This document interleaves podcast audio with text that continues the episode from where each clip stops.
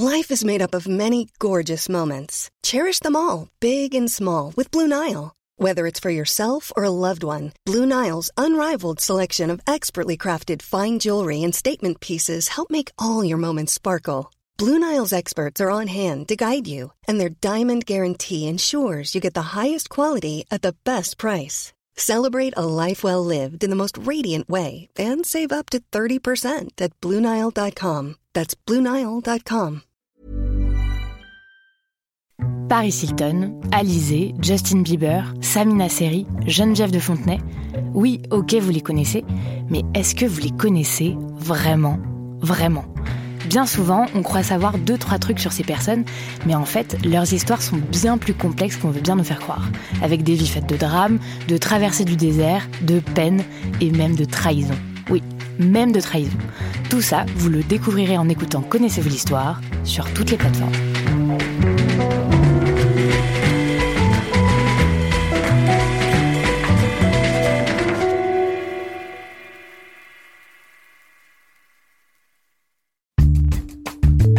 Salut, c'est Thomas Rozek. Des fois, les sujets nous arrivent par des biais un peu soudains. Par exemple, l'autre jour, mon chef David Carzon débarque dans le bureau et me demande Elle est où la Startup Nation? Comment ça, elle en est où la Startup Nation, c'est-à-dire? Bah, Quand tu vois le projet que nous a vendu le président de la République euh, en 2017 et puis l'état du pays avec euh, tout ce qui se passe avec les Gilets jaunes, tu es quand même enclin de demander s'il n'y a pas un problème entre ce projet que nous avons vendu et la réalité du pays. Et si ce projet-là, il correspond aux attentes du pays. Puis il y a un autre truc, c'est que moi je discute pas mal euh, avec des gens autour de moi et euh, ils sont tous en train de me dire bah, on n'a pas de téléphone français, on n'a pas de cloud français, on n'a pas d'ordinateur français, on n'a aucune production un peu leader. Et pour faire de la start-up, il faut s'investir dans un, dans un domaine en particulier donc euh, moi, je sais pas du tout où elle est la Startup Nation aujourd'hui et où elle sera demain. Ok, alors allons-y, je repose la question. Elle en est où, la Startup Nation? Ce sera notre épisode du jour. Bienvenue dans Programme B. Pour démarrer, il nous fallait une vision d'ensemble du paysage français. Donc mettre la main sur quelqu'un qui suit ça au quotidien, c'est exactement ce que fait mon confrère Romain Dillet, journaliste à Paris pour le site TechCrunch, à qui j'ai donc directement soumis notre fameuse question. Elle en est où la Startup Nation? Alors ça c'est une très bonne question parce que la Startup Nation c'est un mot maintenant que tout le monde connaît, qu'on entend même au JT de 20h à la télé. Et pourtant c'est un mot qui est assez ancien, qui remonte euh, peut-être à peu près en France il y a 5 ans, du temps où il y avait l'émergence de la French Tech avec Fleur Pellerin euh, sous le quinquennat de François Hollande. Et depuis ça a été repris, euh, un peu mis dans une espèce de, de saladier mélangé et le résultat c'est des gens qui comprennent pas trop la Startup Nation et qui se disent que euh, on est les laissés pour compte de la Startup Nation et ceux qui profitent à fond de ce système-là. Comme le mot est tellement galvaudé et populaire maintenant, euh, on l'associe énormément avec Emmanuel Macron notamment, que ce soit une bonne chose ou une mauvaise chose. Mais il faut savoir que Emmanuel Macron, qui était un ministre de l'économie très populaire, notamment au niveau de, des entrepreneurs et de la French Tech, euh, il, s'est servi de cette base pour euh, faire toute sa campagne électorale en disant que c'était quelqu'un du monde nouveau, de l'innovation. Et ensuite, maintenant que Emmanuel Macron a des responsabilités un peu plus larges que celles du ministre euh, de l'économie, on l'accuse d'être un peu le, petit soldat de la Startup hmm. Nation. Concrètement, ça prend quelle forme cette Startup Nation version, version Emmanuel Macron depuis son arrivée au pouvoir? Bah, finalement, il n'y a pas grand-chose de différent parce que le gros tournant des startups en France et à Paris de manière euh, plus précise, c'est produit il y a 3 ou 4 ans où il y a vraiment eu un passage à l'échelle avec une euh, changement, un changement dans les mentalités, un changement dans les ambitions et des startups que maintenant tout le monde connaît et tout le monde utilise, qui ont des millions d'utilisateurs en France, qui font des, dizaines de millions, des centaines de millions de chiffres d'affaires. De quelles entreprises on parle dans ces cas-là? De Blablacar par exemple? J'imagine que tout le monde connaît Blablacar bien sûr, mm. mais maintenant il y en a plein d'autres, une ribambelle derrière, qui font des services euh, que, qu'on utilise aussi de tous les jours. Ça peut aller de la commande de nourriture sur Frishti jusqu'à l'assurance de complémentaire santé avec Alan, ou même euh, parfois on a une fiche de paye qui est éditée par Payfit. C'est quand même réservé, on va dire, à une certaine euh, frange de la population. Je ne sais pas si c'est devenu encore euh, un usage massif et global, ou est-ce que c'est en train de s'intensifier? Alors moi, c'est mon grand motto de dire que la plupart des entrepreneurs font des innovations inutiles, parce que je pense que les entrepreneurs ont trop tendance à vouloir résoudre leurs propres problèmes Mm. et ne regardent pas au-delà de leur propre univers. Et finalement, ce qui, ce qui apparaît à Paris, euh, par exemple des services de livraison en moins de deux heures pour tel produit ou de ce genre de choses, euh, ne va pas du tout servir quelqu'un qui habite dans une ville euh, de province, euh, qui n'a pas forcément accès à la même infrastructure Mm. et qui ne peut tout simplement pas être client de ces startups-là. Et elles ont du mal à s'implanter du coup en dehors des grandes zones urbaines, des grandes agglomérations. Donc là, on n'en est pas encore à l'échelle de la nation. Alors ça dépend pour quel produit. Pour Blablacar, je pense que justement c'est un bon exemple de produit qui fait de l'aménagement du territoire en quelque sorte. Mm. Mais c'est vrai que pour certains produits euh, qui vont surtout être du, du produit pour les particuliers, donc directement pour les consommateurs, là ça reste quand même très centralisé autour de Paris. Mm. Donc c'est finalement on retrouve à l'échelle numérique des choses qui se produisaient déjà avant à l'échelle euh, industrielle et même euh, de l'industrie, enfin même des services Mm. du tertiaire. On reproduit la, la fameuse centralisation euh, qui est, qui est très, très, critiquée. Euh, un élément qui ressort aussi quand on s'intéresse un peu à, cette, à ce concept de Startup Nation, c'est que pour faire de la France un des, un des géants, on va dire, du, du numérique mondial, il manque quand même un élément qui est assez crucial, c'est l'innovation pure et dure. C'est-à-dire que euh, la plupart des géants du net qui, ont basé leur, euh, leur euh, économie et leur création sur des vraies révolutions techniques et technologiques sont basés aux États-Unis on attend encore le, le Google français ou le Facebook français? En France, on a la chance d'avoir des, formations et des chercheurs qui sont de, de rang mondial. Et pour la, pour la plupart, il y en a beaucoup qui vont aller travailler euh, soit pour des universités américaines, soit pour des entreprises américaines. Euh, c'est en train de changer parce que, d'une part, les entreprises américaines, les Google, les Facebook, les Microsoft, installent tous un centre de recherche, souvent en intelligence artificielle, euh, en France. Et comme ça, ils peuvent financer des thèses euh, sur le territoire français euh, en faisant un partage du temps et une partie du temps ils vont travailler pour Google par exemple et ces chercheurs-là, ils vont pas rester éternellement bosser pour Facebook. Et en fait, ça va créer un, phénomène assez vertueux. En tout cas, c'est ce qu'on peut espérer que dans cinq ans, on va avoir euh, des, vraies équipes de, de chercheurs en intelligence artificielle, en computer vision et autres termes un peu angli- anglicisme, basés en France et qui bossent pour des entreprises françaises. Une des clés de, de- on va dire de la, du grossissement exponentiel du monde de, l'économie numérique euh, américaine, c'est le, poids qu'ont eu des investisseurs privés, pour le coup, euh, des fonds d'investissement, euh, des, grands financiers de, l'industrie.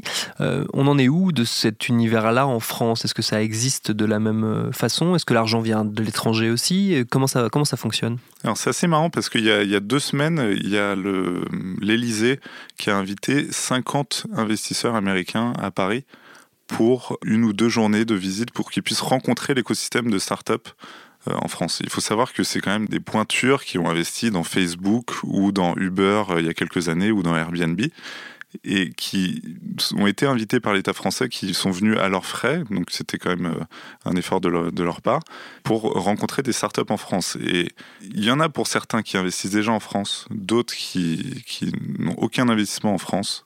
Mais c'était très marrant d'être au contact de ces investisseurs-là, puisque notamment les investisseurs qui viennent de la Silicon Valley ont toujours les mêmes questions. Euh, Est-ce que en France c'est possible de virer quelqu'un? Est-ce que les Français sont paresseux? Et c'est pas une blague. Et euh, le troisième cliché, c'était sur la grève. Est-ce qu'ils sont toujours en grève? Évidemment. Euh, donc c'est toujours les mêmes clichés qui ressortent, mais en fait de mettre tous ces investisseurs dans la même pièce, il y a un espèce de phénomène de FOMO qui se développe. Euh, il y en a Donc qui c'est se la- disent le FOMO, c'est la fear of missing out, c'est la, la peur de manquer quelque chose en gros. Quoi. la peur d'être le dernier en gros. Oui. Et ils se disent qu'il y en a qui investissent déjà en France, que eux ils le font pas forcément, que là ils sont tous dans la même pièce et qu'ils entendent tous la même chose, donc ça va créer de la concurrence entre eux, et donc personne va être le premier à investir dans les startups françaises, mais personne va être le dernier non plus. Il y a des entrepreneurs qui m'ont raconté que après avoir euh, parlé de leur entreprise avec des investisseurs américains, ils disaient ah mais c'est possible de créer ce genre de boîte en France, Euh, ça existe vraiment ce business? Ils disaient bah oui il y a des choses qui se passent en dehors de la Silicon Valley, qui reste quand même un monde très fermé en fait et qui fonctionne en vase clos et qui n'a pas forcément euh, finalement des, des startups françaises pour trouver des innovations. Pour aller un peu plus loin dans le concret, j'avais envie d'entendre des acteurs du secteur. On a donc invité à venir passer nous voir Sylvia Garzon, c'est la co-directrice des programmes de Willa, un incubateur de start-up, c'est-à-dire un espace dédié à l'accompagnement des entreprises innovantes. En l'occurrence, Willa s'adresse d'abord aux entrepreneuses, comme par exemple notre seconde invitée, Sophie Rama, cofondatrice d'Icoe, une start-up spécialisée dans la mode. Je leur ai demandé à toutes les deux ce qui avait changé en 18 mois. C'est Sophie qui répond en premier. J'étais aux États-Unis euh, il y a 18 mois. Je suis rentrée effectivement en France pour euh, monter euh, ICOE. Euh, par rapport à, du coup, moi, ce que je connais et les talents de comparaison, ce sera mon ancienne expérience dans une grosse start-up, pour le coup, qui est rentrée en bourse. c'est que le, le paysage, c'est extrêmement structuré, au sens où, que ce soit les structures d'accompagnement, que ce soit les instruments, même financiers à disposition des start-up, ou que ce soit aussi les experts, tout est beaucoup plus à disposition, que ce soit en termes de services, que ce soit euh, même en termes de, euh, j'allais dire, d'accompagnement dans la durée. Donc euh, c'est agréable d'un point de vue start-up. on a presque trop de choix parfois. et puis on se rend compte très rapidement, et c'est le pendant à nuancer, je dirais, du fait que cet euh, écosystème s'est beaucoup enrichi, euh, c'est que c'est devenu aussi un, business. Euh, donc en tant que start-up, on a beaucoup de choix. et puis, ça implique aussi de savoir faire les bons choix par rapport à tout ce qui est proposé au quotidien. Du côté de Willa, vous avez senti une différence en termes de sollicitation peut-être avec de, peut-être de nombreuses entrepreneuses qui se tournent vers vous pour monter leur start-up? Ben, Les chiffres sont assez stables justement depuis euh, depuis deux trois ans. Euh, on a toujours beaucoup de demandes. Ça dépend vraiment des programmes et euh, des secteurs d'activité sur lesquels on se lance où il y a plus ou moins de demandes. Et là, ça dépend vraiment de la, conjoncture pour le coup. Notre particularité, c'est qu'on est assez early stage par rapport à la, la chaîne d'accompagnement.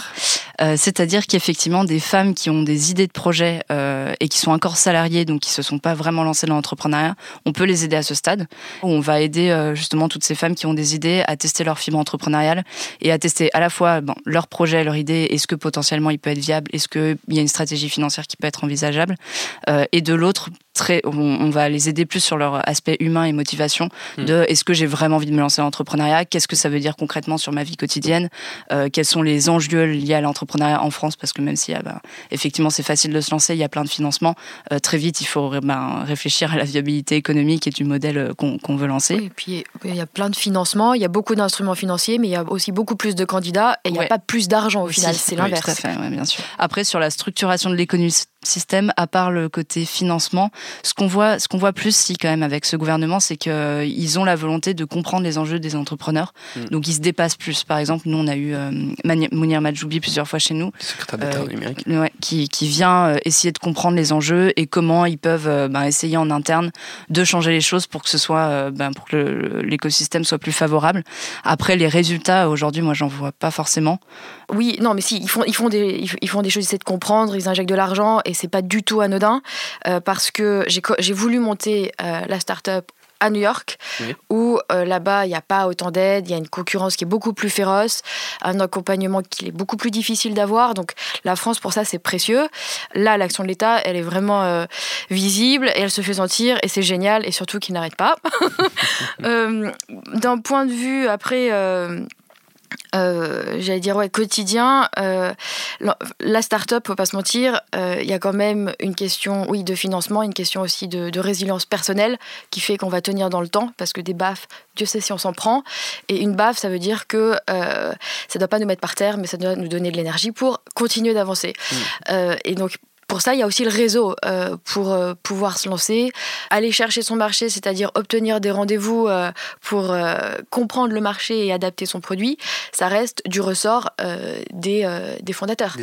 et voilà, c'est purement individuel. Et donc c'est là où il faut du réseau et il faut aussi du culot.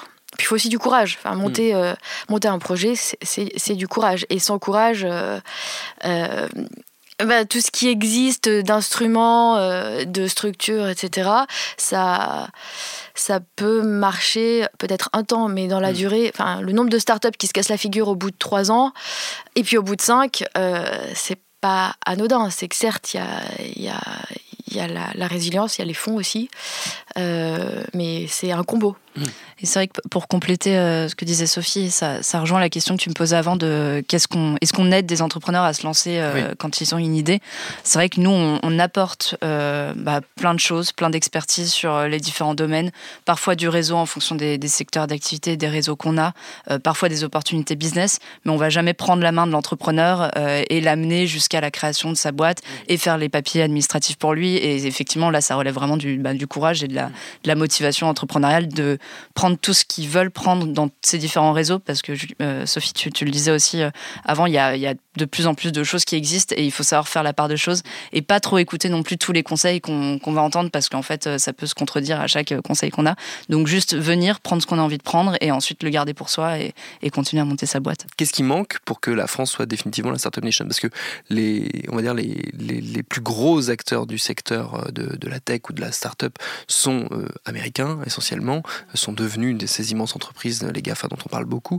Euh, on n'a pas encore notre GAFA français.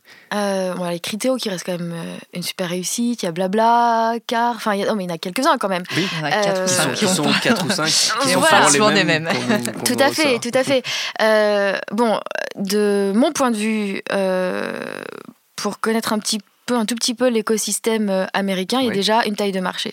Euh, c'est que euh, la France, le marché français n'est pas le marché américain. Euh, ensuite, sur ce qui est de la manière peut-être de, de networker, donc de, de faire du réseautage, mmh en Californie, il est conseillé de faire du euh, Uber Pool, donc de partager une voiture avec un inconnu, par exemple euh, de l'aéroport à chez soi ou de chez soi au bureau, parce qu'on va tomber sur des euh, individus de l'écosystème, mais qui sont des, des, multi-entrepreneurs, enfin des entrepreneurs en série, ou des investisseurs, ou des recruteurs, ou enfin voilà. Et, le fait de partager 20 km en termes de justement de réseautage et de derrière pour pouvoir aller chercher ces individus parce qu'on cherche à lever de l'argent ou parce qu'on a besoin de compétences, euh, c'est quelque chose qui est beaucoup plus simple à faire là-bas qu'ici. Alors, une question de culture, euh, indéniablement, mais ça change euh, et ça change vite et je trouve ça très bien. Pour compléter euh, ce, que, ce que Sophie disait, effectivement, enfin, la culture et l'individu est hyper importante pour arriver à cette fameuse Startup Nation. Et après, il y a un autre volet sur lequel le, gouvernement travaille énormément, c'est tout ce qui est ben, financement des technologies de rupture, donc tout ce qui est intelligence artificielle, tout ce qui mm. est deep tech. donc deep tech, c'est les, les, innovations de rupture qui, qui, répondent à un grand enjeu du, du 21e siècle. Et, et là-dessus, il y a pas mal de financement et de structures qui, qui vont émerger, dans notamment la recherche, ouais, dans la recherche. Euh, d'ici l'année prochaine. Je sais qu'il y a eu un plan du gouvernement sur l'intelligence artificielle avec cinq gros, grosses structures qui vont, qui vont être créées euh, ou, ou, développées plutôt. Et, euh, et, sur la deep tech aussi, la, la, BPI a annoncé un plan de financement d'1,4 milliard d'euros l'année prochaine. Donc c'est des sommes qui sont énormes, euh, qui sont pas non plus énormes quand on compare encore une fois aux États-Unis où là, bon, ils ont des années d'avance. mais quand même, il y a une volonté d'aller sur ces secteurs-là et c'est peut-être aussi dans ces secteurs qu'on arrivera à créer une vraie différence au niveau international sur la Startup Nation française. Et la chance aussi du système français, c'est qu'on a des écoles d'ingé qui sont euh, super bonnes. Donc il y a des talents qui sortent de ces, écoles, ces écoles chaque année. Et, euh, et qui partent. non, pas, tous, euh, pas tous, mais qui, qui, permettent justement de, pour les startups mm. d'avoir accès à des talents parfois juniors, mais qui sont très bons. Et, nous, on a notre premier salarié, a dit, qui est euh, chez Ecoe, qui est extrêmement talentueux, et il sort, il sort de, il sort de l'école. Euh, et ça, euh, voilà, en France, je trouve que c'est aussi quand même une force du système, qui est plus compliqué d'avoir peut-être ailleurs. Nos écoles sont super fortes, et ça, c'est génial. Bon, la Startup Nation, c'est un travail en cours, un work in progress pour utiliser un anglicisme comme les affectionne notre chef de l'État. D'ailleurs, en parlant de chef, ça va David, t'es satisfait? Ouais, ouais, je sais pas trop encore où elle est la Startup Nation, mais t'as bien bossé. Ok, alors tout va bien. Merci à Romain Dillet, Sylvia Garzon et Sophie Rama pour leurs réponses. Programme B, c'est un podcast de Binge Audio préparé par Lauren Bess, réalisé par Vincent Hiver. Abonnez-vous sur votre appli de podcast préféré pour ne manquer aucun de nos épisodes. Facebook, Twitter et consorts pour nous interpeller. Programme B at binge.audio pour nous écrire. Et à demain pour un nouvel épisode.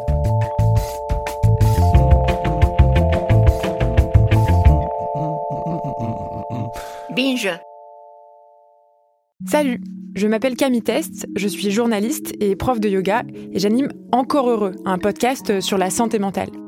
Deux fois par mois, on se pose des questions très simples, du genre comment on fait pour avoir un rapport apaisé à la nourriture, peut-on vraiment travailler et être heureux, ou encore pourquoi se réconcilier avec le sport. Avec mon équipe d'expertes et d'experts, on repose les bases, on décrypte les problèmes, on les replace dans un contexte global et surtout, on trouve des solutions. Car même si le monde va mal, on a le droit de vouloir être encore heureux. Encore heureux, c'est un podcast de Binge Audio, déjà disponible sur votre appli de podcast habituel.